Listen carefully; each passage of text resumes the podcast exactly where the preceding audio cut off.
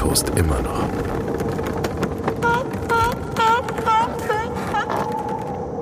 Es ist dunkel und trüb da draußen.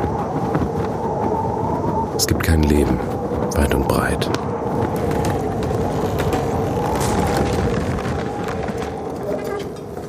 Ende April ist unser Schiff für die Überwinterung zurechtgemacht. Die Kajüten wurden umgebaut. Sie bieten jetzt etwas Wärme, Platz und Trockenheit. Das Deck ist weiß von Schnee und der Wind pfeift über die Planken. Der Wind und die Dunkelheit haben sich auch über uns gelegt. Wir haben immer weniger Appetit. Unsere Gesichter sind gezeichnet. Da ist keine Freude, keine Heiterkeit, keine Hoffnung mehr zu erkennen. Wir vermissen so viel vom Leben. Danko wird immer schwächer. Heute ist Sonntag.